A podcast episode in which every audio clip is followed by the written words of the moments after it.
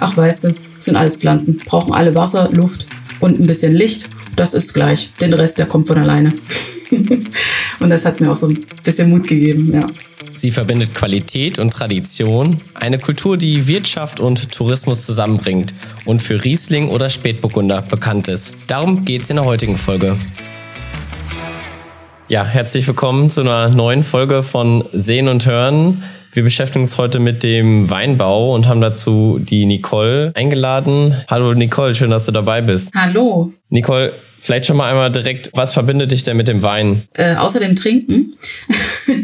Ähm, nein, also mit dem Wein verbindet mich, dass ich äh, im Großraum Karlsruhe wohne und das ist eine sehr schöne Weinregion und ähm, das verbindet mich mit dem Weinbau. Aber ich bin selber leider kein Winzer oder Winzerin. Bist du denn auf einem landwirtschaftlichen Betrieb groß geworden oder wie bist du zu dem gekommen, was du jetzt machst? Wie die Jungfrau zum Kinde. Und ich bin leider, in meiner Generation gab es keine Landwirtschaft mehr.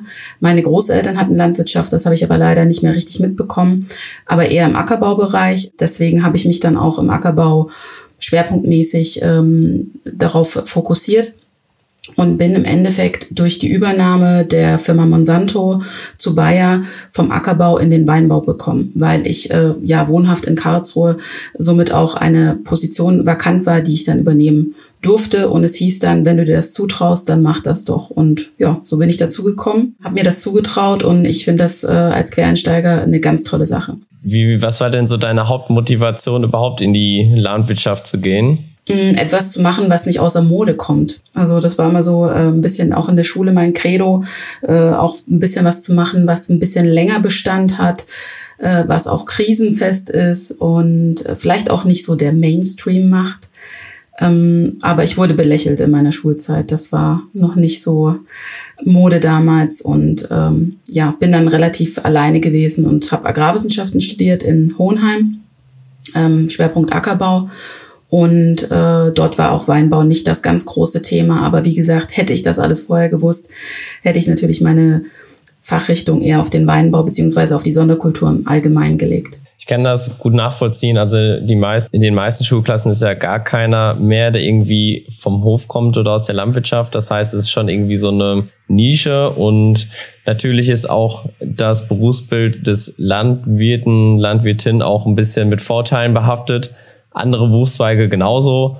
Und damit wird man dann als Kind oder Jugendlicher natürlich irgendwie konfrontiert. Aber ich denke, wir beide können das aus heutiger Sicht bestätigen, dass es eine super, ja, facettenreiche Branche ist, die eben halt auch ganz viel bietet und ganz viel über die eigentliche Tätigkeit in der Landwirtschaft hinaus eben anbietet.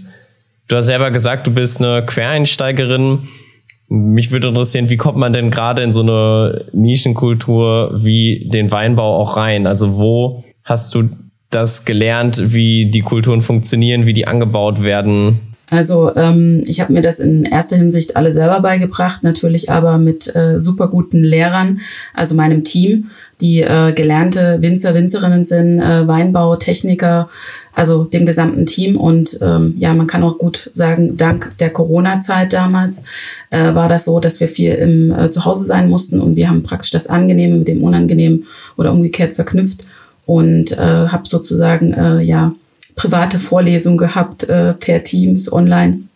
Und dann sind wir rausgegangen zu zweit und haben uns die Reben angeschaut, haben uns die Bäume angeschaut, wie sieht der Schaderreger aus. Und äh, das hat mich so richtig gut fit in dem Bereich gemacht.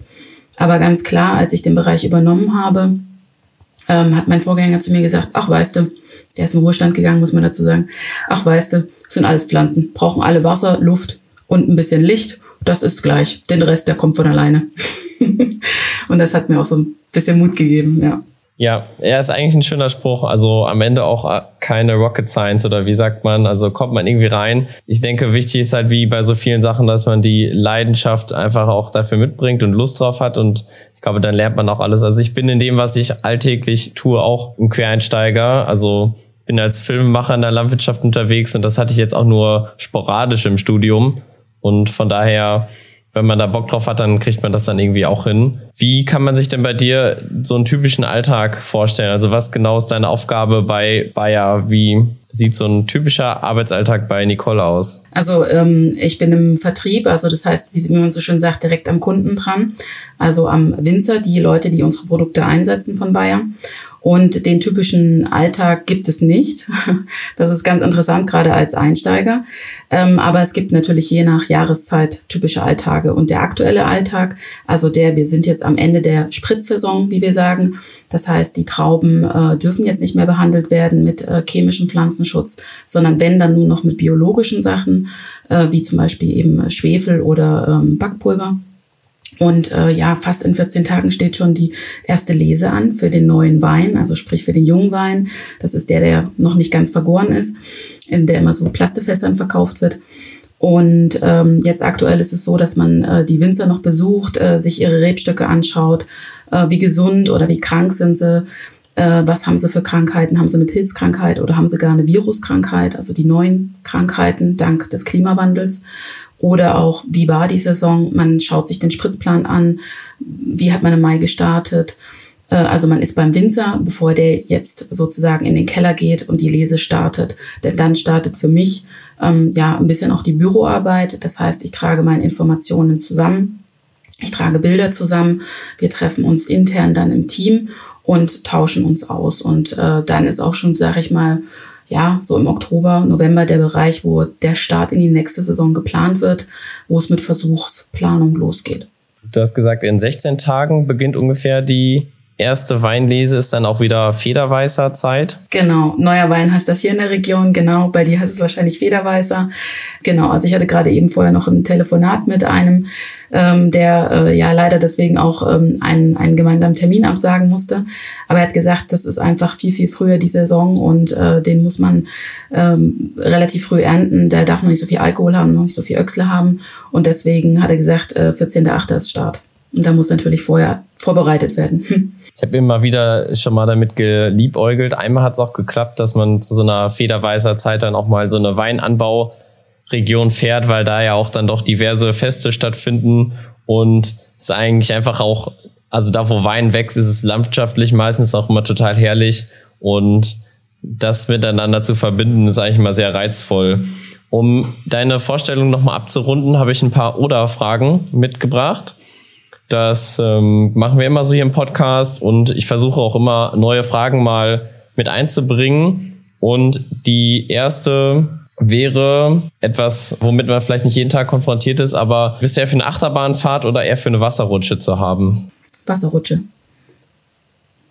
Einfach weil ähm, macht mir Spaß. Also ich äh, war dieses Jahr in äh, Rust im Europapark und kann das nachempfinden. Aber es lag einfach daran, weil die Schlange an der Achterbahn etwas länger war als an der Wasserrutsche. es war Mai, wo es noch regnerisch und kalt war. Finde es auch irgendwie ein bisschen spannender. Es ist auch irgendwie, manchmal ist, da ist doch so ein bisschen auch Variation noch drin, je nachdem, wie man vielleicht auch mal das Gewicht verlagert oder so, je nach Wasserrutsche natürlich. Und Achterbahn ist halt immer, immer gleich und wenn du dich informieren möchtest, ähm, googelst du lieber oder schaust du lieber auf Instagram oder TikTok? Das ändert sich gerade so ein bisschen. Sonst habe ich immer gerne gegoogelt, obwohl ich noch äh, Hausarbeiten schreiben musste, wo drin stand, Wikipedia ist keine Quelle. Die Zeiten verändern sich.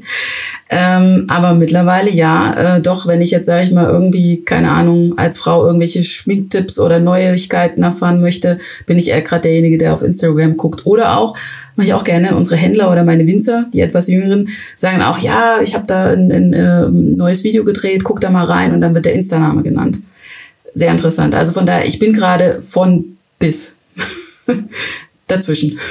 Genau, hängt sicherlich natürlich auch ein bisschen am Thema, aber ich glaube, je visueller es ist, desto nützlicher sind am Ende auch Instagram oder halt auch YouTube ist natürlich auch immer noch ein sehr gängiges Tool, um sich irgendwelche Sachen anzuschauen. Genau, lieber äh, Nachrichten schreiben oder anrufen? Nachrichten schreiben. Ich telefoniere so viel. Und ähm, es ist auch so, dass manchmal wenn man ähm, gerade Termine ab ansagt und so weiter und so fort oder verschiebt durch die Witterung, das kann so schnell passieren. Ähm, nach dem zweiten Anruf, der dann vielleicht gar nichts mehr damit zu tun hatte, hat man doch ein bisschen Mikado im Kopf und ähm, kann sich das gar nicht mehr so merken. Und das liegt einfach auch dann an der Fülle der Gedanken, die man da hat. Und deswegen ist Nachricht mir angenehmer. Dann habe ich auch so eine Art Protokoll für mich selber. Es reißt dann halt auch immer ein bisschen raus. Also ich bei manchen Sachen finde ich es gut, wenn man telefoniert, weil man sofort ein Ergebnis hat und sofort weiß, okay, damit kann ich jetzt erstmal arbeiten mit der Information. Aber sonst ist es eigentlich bei einer Nachricht oder bei einer Mail, dann kann die Person selber entscheiden, wann sie die Information abruft oder darauf eingeht und man ist selber so in seinem Flow. Ich finde gerade, wenn ich irgendwie was Kreatives mache oder so, dann finde ich das immer super nervig, wenn dann immer mal wieder Anrufe reinkommen, die ich dann auch irgendwie ein Stück weit abarbeiten muss, aber man kommt nicht so in diesen Tunnel rein, um einfach mal was zu schaffen. Du hattest gesagt, in 16 Tagen beginnt die Weinlese, ist das richtig? Oder sagt man dann Traubenlese? Wie ist da der die richtige Bezeichnung? Je nach Region. Okay. okay. Also kann man nichts verkehrt machen. Kann man nichts verkehrt machen. Also überhaupt nicht. Man kann auch äh, zu einem Winzer Landwirt sagen, habe ich gelernt, weil am Anfang war das für mich natürlich auch schwierig, immer Winzer und Winzerin zu sagen. Aber im Endeffekt äh, ist, äh, sind die da sehr ähm, sehr offen. Und das ist auch das, was mir jetzt so im Nachgang nochmal eingefallen ist. Ein schöner Unterschied noch zwischen diesen äh, zwei unterschiedlichen Segmenten zwischen Ackerbau und Sonderkulturen beziehungsweise Schrägstrich äh, Weinbau. Ähm, die Winzer und Winzerinnen sind äh, Praktiker. Sie bauen den Wein an, eine Pflanze, die über 30 Jahre an einem Ort steht. Und sie haben gleichzeitig ja, was du vorhin so schön erwähnt hattest, ähm, mit Tourismus zu tun, äh, mit Leuten, die konsumieren und die keine Ahnung von Landwirtschaft haben oder wie eine Pflanze wächst. Und ähm, das ist immer sehr interessant zu erfahren, was die einen erzählen, mit was für ähm, ja auch Aussagen, die konfrontiert werden, ne? außerhalb jetzt sage ich mal von den Medien, die wir verfolgen können, sondern wirklich ähm, Lieschen Müller von nebenan aus der Großstadt, ähm, die dann kommt und sagt, na ja, äh, aber ich habe in der Schule mitgekriegt, äh, das ist giftig, was sie da drauf spritzen, solche Sachen. Oder äh, warum machen sie denn die und die Applikation? Warum und das ist sehr interessant, was die Winzer und Winzerinnen da immer erzählen. Und äh, gibt jedes Jahr oder jedes Gespräch irgendwie immer wieder einen neuen Drive, einen neuen, auch ein, für mich einen neuen Impuls, nicht aufzugeben und äh, ja auch weiter drüber zu diskutieren und auch vor allen Dingen zu erklären. Winzer und Winzerinnen sind ja auch ja, ein besonderer Bereich in der Landwirtschaft, weil sie ja eben direkt den Kontakt auch in der Regel zum Verbraucher haben und da einfach viele Berührungspunkte und ich glaube, dass sie dadurch einfach schon eine gewisse Offenheit auch irgendwie da ist und auch eine Erfahrung oder Routine, wenn es halt auch eben auch mal um kritische Themen geht. 16 Tage bis zur Traubenlese. Vielleicht kannst du einmal kurz uns einen Abriss geben, was denn vorher alles so passiert ist. Also wie sieht so das die typische Weinbausaison aus? Die startet relativ früh, also wenn es schon, wenn es noch kalt ist im äh, Januar, da sind die Reben sozusagen meistens noch nicht geschnitten. Man sieht dann so karge ähm, Felder, ähm, wo noch Draht und ganz viel Gehölz sozusagen drinne hängt und das wird dann geschnitten. Also wird das Altholz vom Vorjahr äh, wird abgeschnitten, das Laub ist ja gefallen Deswegen macht man das relativ früh, wo noch Frost da ist. Ähm, das ist auch wichtig. Und wenn das dann geschnitten worden ist und das Holz rausgezogen ist, hat man die Routen gelegt für dieses Jahr und aus diesen Routen treibt im Endeffekt dann ähm, ja die neuen Triebe, die Jahrestriebe raus und an diesen wächst dann eben der Wein für das aktuelle Jahr. Und äh, ungefähr so ab Mai beginnt dann auch die Saison für äh, Pflanzenschutz und äh, da fängt die Pflanze an zu wachsen, bildet Triebe, erst Blätter und relativ früh sieht man schon Ende Mai, Anfang Juni die Gescheine. Also das sagt man sagt Geschein dazu, weil es scheinbar aussieht wie die Trauben. Es ist aber die Blüte. und ähm, ja, und dieses, äh, diese Blüte gilt es dann zu schützen mit Pflanzenschutzmittel. Man muss extrem stark auf die Witterung achten. Die Pflanze muss, äh, die Rebe gehört zu den Lianengewächsen, das heißt, sie muss auch gestutzt werden und äh, in Form gehalten werden. Das heißt, Drähte müssen gelegt werden, damit sie diese typische Form hat, die wir kennen. Ähm, also sprich diese Gänge, wo man durchlaufen kann und dass die Trauben auch schön Luft äh, ähm, äh, da liegen. Und Laub muss geschnitten werden. Und dann äh, heißt es im Endeffekt, ja, Laub schneiden, nicht zu viel, nicht zu wenig, wegen der Sonne. Trauben können Sonnenbrand bekommen. Und äh, ja, und dann so meistens klassischerweise eigentlich erst im September ist dann die Lese, hat sich aber aufgrund der Trockenheit der letzten Jahre, aber auch aufgrund des Klimawandels natürlich extrem nach vorne gezogen. Und der Federweißer oder der neue Wein, der junge Wein, ist der erste, der gelesen wird. Und das ist jetzt in dem Jahr eben in 14 Tagen. Ich erinnere mich an einen Videodreh, das war, glaube ich, ein paar Tage vor Heiligabend, also wirklich schon ziemlich Ende des Jahres. Ich glaube, wir hatten bestimmt minus 10 Grad. Das war irgendwo in der Nähe von Mainz und dann auch wirklich weit oben aus so einem Weinberg. Und irgendwer ist auf die Idee gekommen, dass wir ein Video darüber drehen, wie man die Reben zurückschneidet. Also das war eine sehr prägende Erfahrung, weil es einfach, ich glaube, ich habe noch nie unter solchen Bedingungen gedreht. Und da ging es auch, glaube ich, am Rande so ein bisschen um den richtigen Rebschnitt, aber auch um einen Pilz oder irgendwie einen, da war so ein bisschen, konnte man sehen, wenn man die Pflanzen angeschnitten hat, dass es so ein bisschen auch so bräunliche Verfärbung oder wie es sah wirklich wie so verfault aus. Was sind denn so typische Krankheiten oder Schädlinge, mit denen man im Weinbau so zu tun hat? Ähm, prinzipiell hat man im Weinbau eher mit Krankheiten zu tun. Ähm, es gibt auch Schädlinge, die sind aber nur am Rande. Dann gibt es ähm, neben den Schädlingen die Pilzkrankheiten und die zwei beherrschenden für unsere Region, aber auch äh, für ähm, Südeuropa sind der falsche Mehltau und der echte Mehltau. Und beide Krankheiten sind in äh, all unseren Anbauregionen äh, vorherrschend. Das heißt, äh, je nach Witterung, ist es ein trockenes Jahr, ist es ein feuchtes Jahr, dominiert der eine oder dominiert der andere. Aber über den Daumen gepeilt kann man sagen, der echte Mehltau, Oidium, ähm, das ist der, der im deutschen Weinbau vorherrschend ist. Auch dieses Jahr wieder. Wir brauchen dafür eigentlich nur eine relativ hohe Luftfeuchtigkeit und das haben wir, weil wir sehr gute Böden haben. Wir haben eine Begrünung, das heißt, die Feuchtigkeit ist im Boden immer vorhanden. Und wenn dann natürlich dann tagsüber die Sonne drauf knallt, ähm, dann dampft dieser Boden aus und gibt die Luftfeuchtigkeit und das Laub in die Reben ab. Und wir haben eben Mehltau, der belegt dann äh, nicht nur die Blätter, was nicht weiter schlimm wäre, sondern er belegt die Trauben.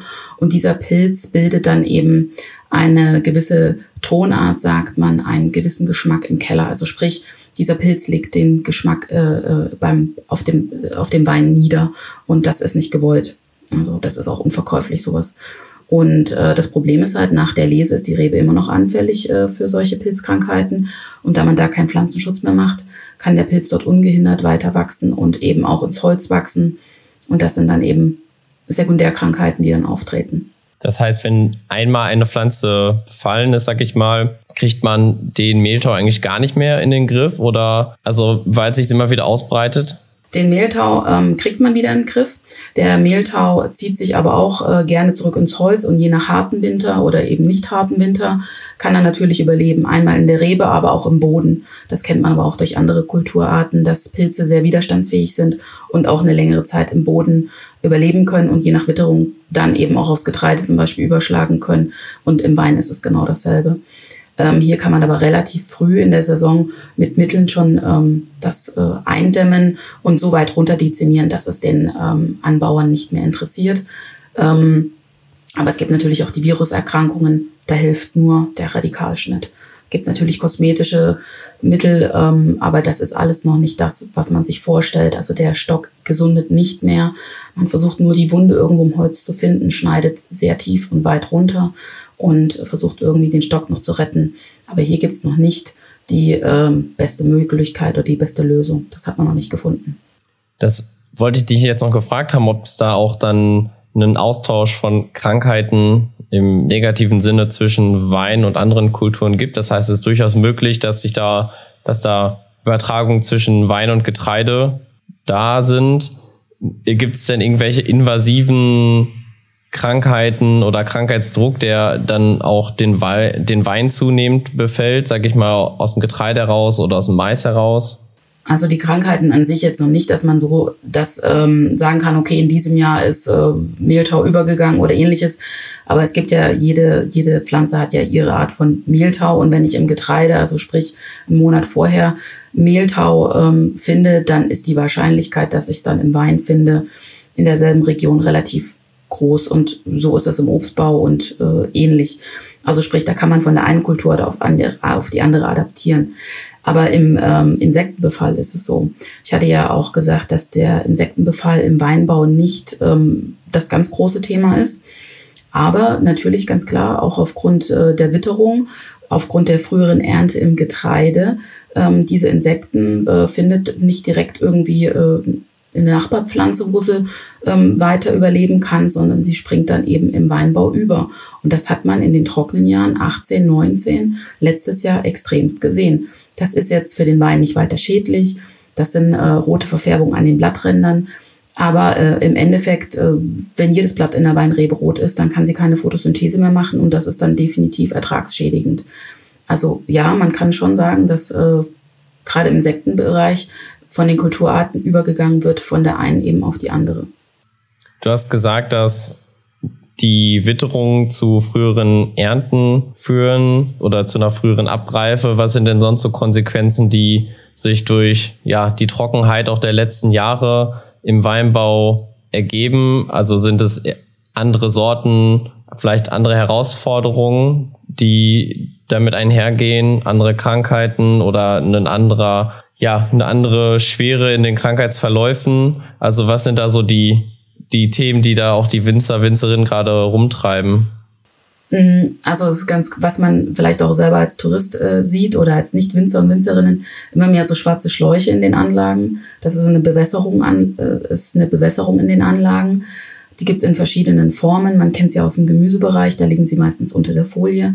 Oder eben hier äh, im Weinbau liegen sie jetzt direkt an den Stöcken, wo mit Tröpfchenbewässerung nachgeholfen wird, äh, gerade in Regionen, wo es doch sehr, sehr trocken ist und wo das dann wirklich hilft, dass man auch die Rebe am Leben erhält. Und das ist eben der ganz große Unterschied, vielleicht auch zu einem Ackerbauern. Denn die Rebe ist eine Dauerkultur und die steht, wenn es gut kommt, 25 bis 30 Jahre am selben Ort. Das heißt, die wurzelt natürlich auf der einen Seite auch tief und kann auch mal ein trockenes Jahr gut überdauern. Aber was wir jetzt gerade in den letzten zwei Jahren, die doch vom Weinbaulichen her gesehen sehr unterschiedlich waren, letztes Jahr war sehr trocken, dieses Jahr war es sehr feucht und auch kühl, ähm, also zwei Extremjahre. Wir sehen einfach, dass diese Dauerkultur sich diesen Stress merkt. Und einfach nach zwei, drei Jahren, wo man eigentlich sagt, es ist ein normales Jahr, ich habe eine Bewässerung reingebaut, ich habe gedüngt, ähm, ich habe alles gemacht, die Pflanze an sich sollte gut dastehen, geht sie auf einmal komplett ein. Und das ist ein Faktor, der ist nicht äh, sozusagen im gleichen Jahr zu sehen, sondern der kommt erst Jahre später. Und das ist ein Stressfaktor und der kommt eben durch diese extrem unterschiedlichen Jahre. Trocken, äh, äh, kein Pilz, nass, extrem viel Pilz. Ähm, und das stresst so eine Pflanze und irgendwann sagt die Pflanze, ich kann nicht mehr und äh, wird einfach mittendrin braun, bekommt ein Virus, ist anfällig für Virus und äh, geht komplett ein. Kennt man ja von sich selber, wenn man gestresst ist, ist man natürlich auch anfälliger für Krankheiten. Das heißt, dieser Sommer, wir nehmen jetzt Anfang August auf, die meisten ja, Landwirte, Landwirtinnen sind extrem nervös, weil sie nicht auf ihre Felder kommen und man ja, ist er geneigt dazu zu sagen, dass die Kulturen, die jetzt noch stehen, ähm, eigentlich Rekorderträge anpeilen, weil halt eben so viel Wasser kommt. Aber da widersprichst du ja im Prinzip, weil du sagst, die Pflanzen sind gestresst und ähm, haben auch irgendwie noch die letzten Jahre Trockenheit noch so ein bisschen in den Knochen, sag ich mal. Wie, wie präsentieren sich gerade die Pflanzen? Hilft der Regen da noch oder sind es eher wieder mäßige Erträge? Der Regen hilft jetzt sehr gut. Also alles, ich meine, das ist dann, glaube ich, beim Ackerbau ähnlich. Alle, wenn es Richtung Kornfüllung geht und wir sind beim Weinbau auch gerade in der Kornfüllungsphase, ähm, der, ähm, der hilft Regen ungemein, um das Volumen zu vergrößern, aber auch natürlich, um die Pflanze zu helfen. Durch Wasser äh, hat sie einen gewissen Nährstoffsog und kann das sehr gut ins Erntegut verteilen, also ins Korn oder eben hier bei der Rebe in die Weintraube und kann dort natürlich äh, an Volumen zunehmen, sprich an Mostgewicht und äh, natürlich auch an Inhaltsstoffen, also sprich an Zucker, was dann später ähm, ja auch sozusagen meinen Reifegrad ausmacht. Und ähm, das heißt, kurz vor der Lese ist wie kurz vor der Ernte. Bis dahin sollte es regnen und dann aber ab der Ernte sollte es nicht mehr regnen, damit man relativ gut durchkommt. Viel wird mit dem Vollernter geerntet. Die brauchen natürlich auch eine gewisse Befahrbarkeit. Und ähm, klar, der Boden sollte nicht pappnass sein. Das tut keinem Boden gut, auch in den Reben nicht. Also von daher ähm, klar, man ist gespannt. Äh, man weiß noch nicht, in den Trauben sieht man es noch nicht an, wie viel ähm, Qualität da wirklich drin steckt. Das ist ähnlich wie beim Getreide. Ähm, wenn dann die ersten Zahlen hochkommen, dann hört man es aus allen Regionen ploppen. Aber aktuell ist es so, wir haben viel drin hängen, wie man so schön sagt. Also es ist, äh, viele Trauben sind gut durchgekommen. Ähm, es gab wenig Frostschäden, was auch immer so jedes Jahr ein bisschen ein, ein Trigger ist, was äh, ähm, ja, so 30 Prozent im Schnitt kosten könnte an Ertrag. Aber wir haben so sehr, sehr viel drinne hängen in den Anlagen. Ähm, wir gehen von einer guten Ernte aus, wie die letzten Jahre auch. Und äh, sind hier eigentlich ähnlich wie äh, ein Getreideanbauer auch, ähm, ja, dass wir sagen, okay, die Läger sind noch voll und wir stehen wieder vor einer guten Ernte und jetzt haben wir das Problem halt mit den Preisen, mit den Abnahmepreisen und das ist der größere Bauchschmerz, der den Winzern bereitet wird, leider, aber das kann man nicht äh, beeinflussen. Wie ist das denn, wenn jetzt die Bestandsführung ideal gelaufen ist? Wir haben viele schöne Trauben hängen. Inwiefern hat das denn einen Einfluss nicht nur auf die Quantität, sondern eben auch nachher auf die Qualität und eben den Geschmack des Weines oder des Endprodukts? Also wenn es jetzt wirklich gut regnet, nachher abtrocknet, es super eingefahren werden kann, schmeckt der Wein das ja dann einfach ein bisschen besser, weil es ja besser gelaufen ist? Also ich glaube, der, der Kellermeister, also der, der den Wein dann macht, der würde sagen nein, aber so ganz pro forma kann man sagen, klar, es wird einem erleichtert. Ähm, also je mehr, man kennt ja noch diesen schönen Werbespruch von früher, von der Sonne geküsst, ohne jetzt auf die Region, Weinbauregion einzugehen und kriegen da noch Ärger von meinen Winzern. ähm, äh, natürlich, die Witterung hilft. Äh, die Witterung hilft, genügend Zucker in den Beeren, ein, äh, dass sie genügend Zucker speichern ähm, nicht zu viel, nicht zu wenig Wasser. Das heißt, ich muss nachher im Keller weniger ähm, nachgeben, muss weniger ähm, nacharbeiten sozusagen. Also da ist natürlich dann die Arbeit etwas einfacher. Ähm, aber da baut ja auch jeder nach seinem Geschmack und so Gusto aus. Der eine mag mehr in der Richtung, der andere mag es mehr in der Richtung. Ähm, und je nachdem, welches Jahr wir haben, kann das schwierig werden wir haben jetzt aktuell bei diesen ja doch ähm, sehr heißen Sommern ähm, oder wo wir lange viele Tage haben, wo es sehr heiß ist, kann man prinzipiell sagen, dass wir einfach einen höheren Alkoholgehalt haben. Das ist so, äh, was man durch die Bank weg sagen kann. Und dass der Markt natürlich, man merkt den Trend sogar zum 0,0 Prozent Alkoholwein hingeht. Also da gehen gerade ein bisschen die, die, die ähm, Anforderungen äh, und die Marktbefriedigung auseinander. Aber darauf kann man sich auch einstellen. Ja, dann wünschen wir auf jeden Fall an dieser Stelle allen Winzerinnen und Winzern eine erfolgreiche Ernte und irgendwie uns allen am Ende einen guten Wein. Wie geht's jetzt für dich weiter? Die nächsten Wochen beginnt jetzt deine ruhigere Zeit im Jahr? Also ruhiger im Sinne von, man sieht nicht mehr so viel draußen. Nein, also jetzt in den nächsten 14 Tagen, eigentlich immer vor der Lese, traditionell haben wir äh, von Bayer immer drei Weinbautage. Da treffen wir die Winzer nochmal, alle zusammen, äh, besuchen unsere Versuche, die wir übers Jahr äh, machen, wo wir dann auch mal zeigen, was passiert, wenn kein Pflanzenschutzmittel passiert oder wenn es zum falschen Zeitpunkt kommt. Das ist immer sehr interessant. Und da haben wir für die äh, drei Regionen Mosel, Rheinhessen und Pfalz die drei Weinbautage, die stehen jetzt an. Äh, die sind sehr anstrengend für uns, aber wir, also ich denke, es ist ein Highlight für mich und meine Kollegen, weil wir dort äh, all unsere Kunden mal auf einem Haufen sehen und uns ganz toll äh, fachlich austauschen können. Und nach dieser Zeit ähm, ja, beginnt dann wirklich diese knallharte Büroarbeit. Tut aber auch mal gut, weil man kann man sich ein bisschen sammeln. Das heißt, äh, die Winterarbeit wird vorbereitet und äh, ja, im Dezember, Januar, Februar, das ist dann, wo die Vorträge stattfinden und das, die Vorbereitung findet dann jetzt demnächst statt. Und dann geht's wieder in die nächste Saison. Ja, Nicole, vielen, vielen Dank für die spannenden Einblicke in den Weinbau. Ich habe selber wieder einiges dazu gelernt und ja, ich glaube, persönlich freue ich mich jetzt auch erstmal auf die Federweißer Zeit.